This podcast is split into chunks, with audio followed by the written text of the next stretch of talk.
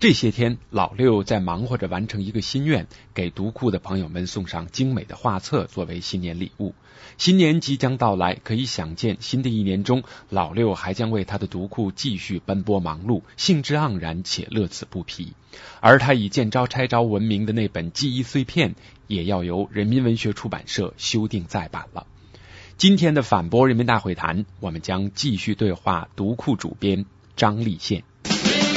我们的思念是 The only problem。with Microsoft is they just Jeremy have Goldhorn reporting from Jianghuai Soho 半 in 岛英文 Beijing. 台是怎样选中你的？和面试你了？人民大会谈。本节目由思科赞助播出，新网络人为本。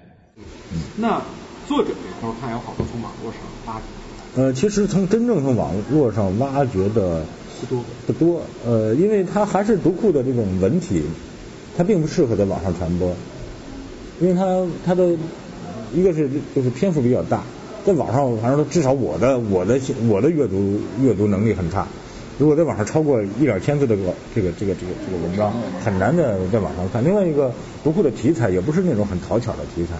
你比如像我写关于毛片的记忆碎片，有一万多字，那每个每个人都能看下去，对吧？因为它适合在网上传播，它的题材也适合。但是读库还有很多，应该说更呃更内敛的、更更重一些的题目、一些题材是不适合在网上传播。所以真正的读库的主件，每每期的主主主构成它的主要的文章，都不是来自网络，都是我觉得这个慢呃呃慢慢的大家知道读库需要什么稿子了，所以很多作者会主动的，他知道有这么一个有这么一个戏院，这个戏院里演这种戏，而他自己正好也擅长演这种戏，他就过来到这个码头来来演这个戏，就这样，是大家的共同来建设的一个一个过程。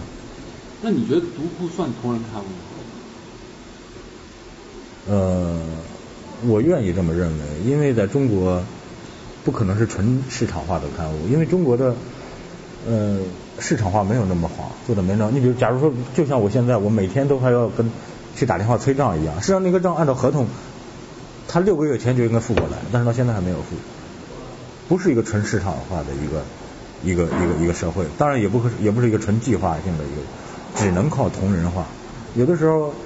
就是靠大家，也不问也不问投入产出，也不问什么，就就就把它就凭着兴趣或者凭着这种热情或者凭着哥们儿之间的交情就给它干出来了，所以必然是一个同质化的一个东西。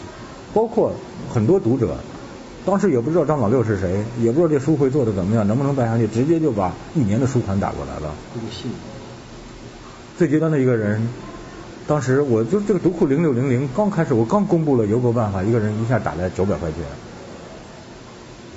我都很吃惊，因为九百块钱是几五套还是几套？其实就是看五套，对呀、啊，九百块钱，那九百块钱对一个网，它是福建实施，这九百块钱凭什么就能打过来啊？对吧？我觉得这这个里头肯定是一种信任。对对对，但是归归根到底，读库也就是一种商品，它还是一个市场化的一个东西。比如说，你你要读者他最后他不可能老靠老六这个人做事情不容易，靠可怜你或者靠同情你来订书。对吧？对我来说，也也不存在说你订了我的书我就感激涕零。我觉得就是大家彼此各取所需，对吧？就是读图书行业是一个内心多少还有点骄傲感的一个行业。就这里头，读者和作者应该是两不相欠。我买了你的书，看了之后我满怀欢喜。呃，你买了我的书，我也满怀，我也心怀感激，就这样就行了，不是一个像演艺圈一样。观众朋友们，你们好，你是我的上帝，我好不容易来了，我想死你们了，就这样，我觉得不不用做这种姿态，嗯，但是归根还是一个服务，包括我们今天为什么不惜血本来做这个这个画册，这小画册，当时做的时候，我跟印务在商量这个成本的问题，最后做精装，他说没必要做精装，就做这个这个瓶装就行了。后来我就想，当时我们在一块吃饭，我就想，我说。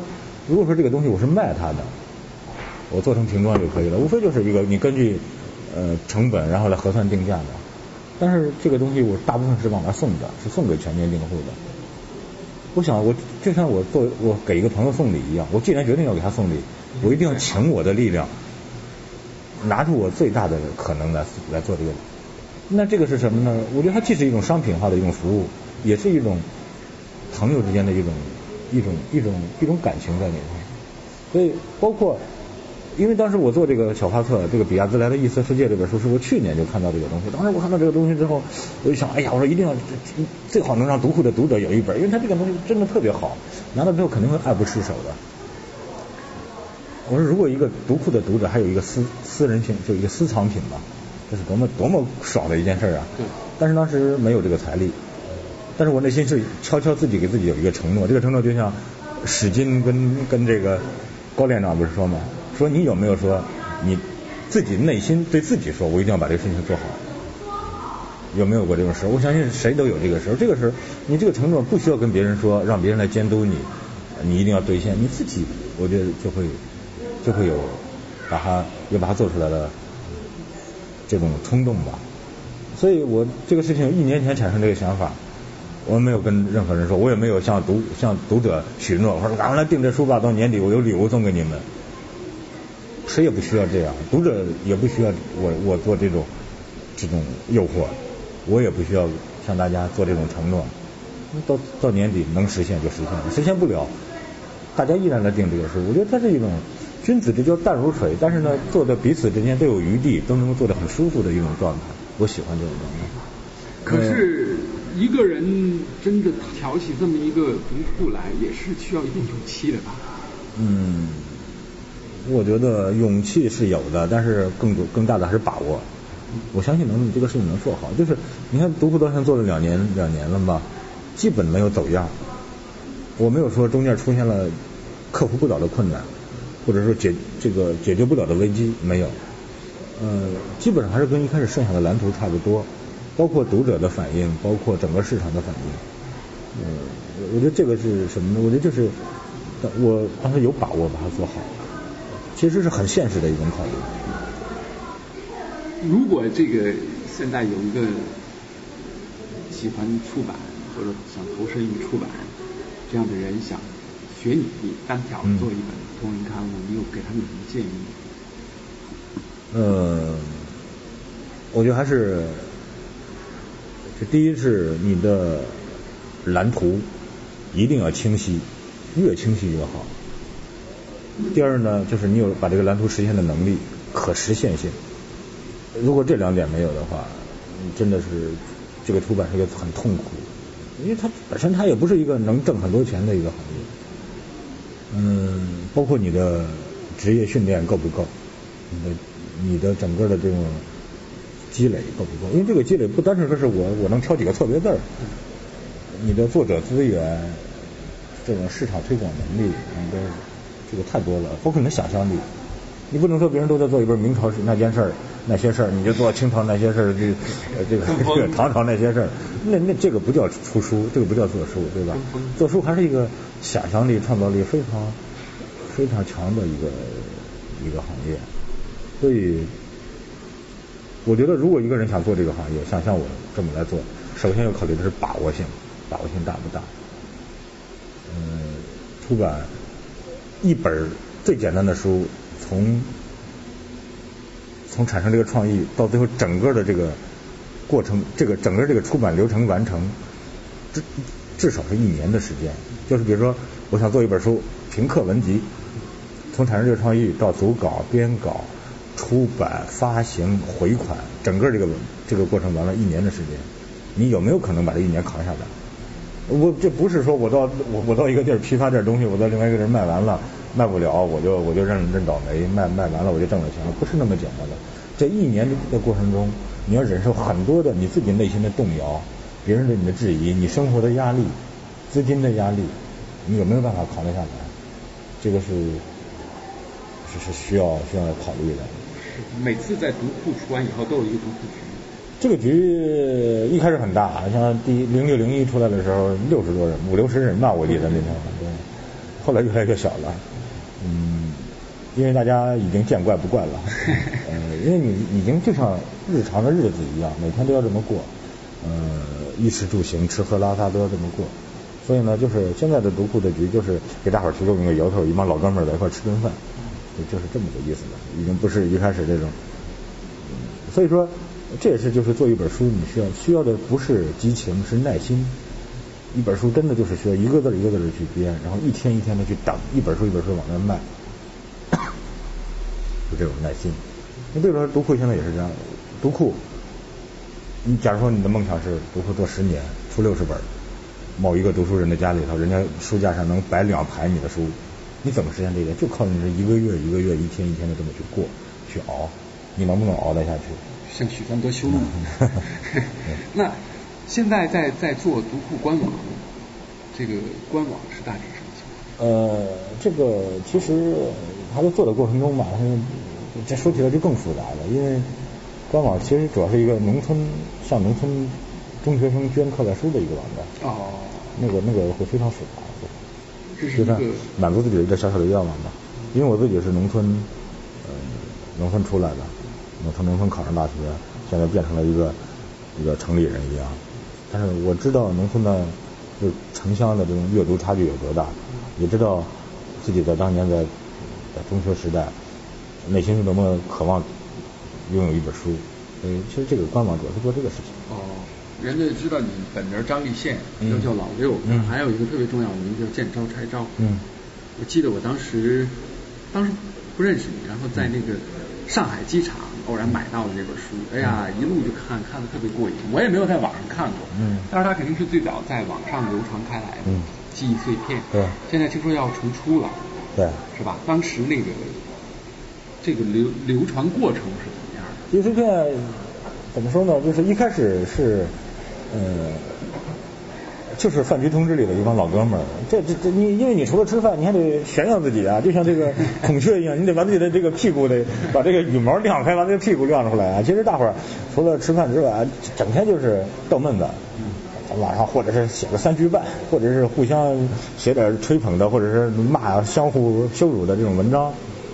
呃，这样的话我开始写记忆碎片，因为当写起来之后，就发现特别享受这个过程。嗯，因为那种写作是完全放松的，呃，并且每天写这个，真是比干什么都上心，就是赶赶快写完，然后赶快贴上去，看别人的反应，然后哈哈傻乐。其实写的挺慢的，我那个整个二十多万字吧，写了有一年多的时间。有的是有的是别人点播，比如说我正在写麻将的记忆碎片，别人说写完麻将了，下一个请写写打架的记忆碎片，就开始写打架。写着打架的时候，别人说泡妞，这这又开始设计泡妞。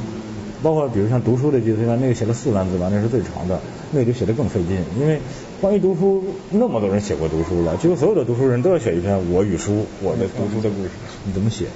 呃，写的很费劲。但是整个那个过程是很享受，并且对我来说是一个，我真的非常感谢写记碎片的这个过程，就让我一下写作上开了很多窍。因为此前可能写的很紧啊，写的很，就是让我一下子写作状态找到了，并且编辑状态也找到了，并且也认识了很多朋友。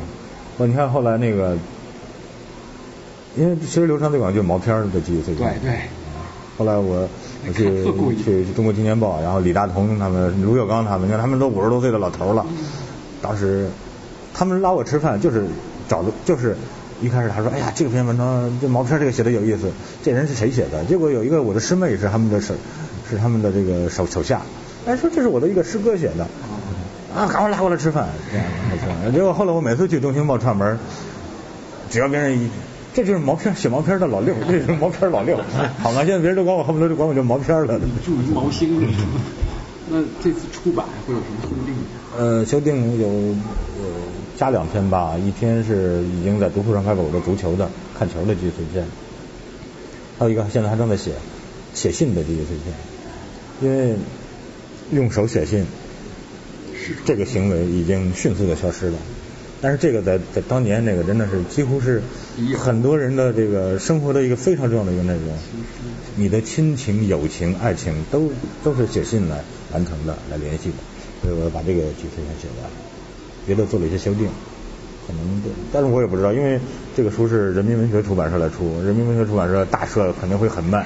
不过还是觉得出出肯定哈哈，因为我觉得当年好像。这个氛围和现在又不一样，现在好像会更，我个人觉得会更有一部分没有读过的读者会会会，因为有很多八零后成长起来。对，因为我你看当时那这本书那那个那个标标题叫《闪开，让我歌唱八十年代》，我自己以为是一个同龄人的东西，因为你比如说看毛片，现在哪还有那种时候啊？那那看个毛片好嘛，得骑四十公里 才能看到一毛片，还得几十个人一块看。现在哪还有那种事啊？所以我当时就认为，我说这个就是我们那一代人的一个一个一个一个集体回忆，或者叫基因密码。但是其实因为这书已经卖了三年了吧？这第一次看这个书，包括在网上还在慢慢流传。我发现，任何一代人的青春的成长都是一样的。对你可能是我们那个时代可能是写信，现在这个时代变成发短信。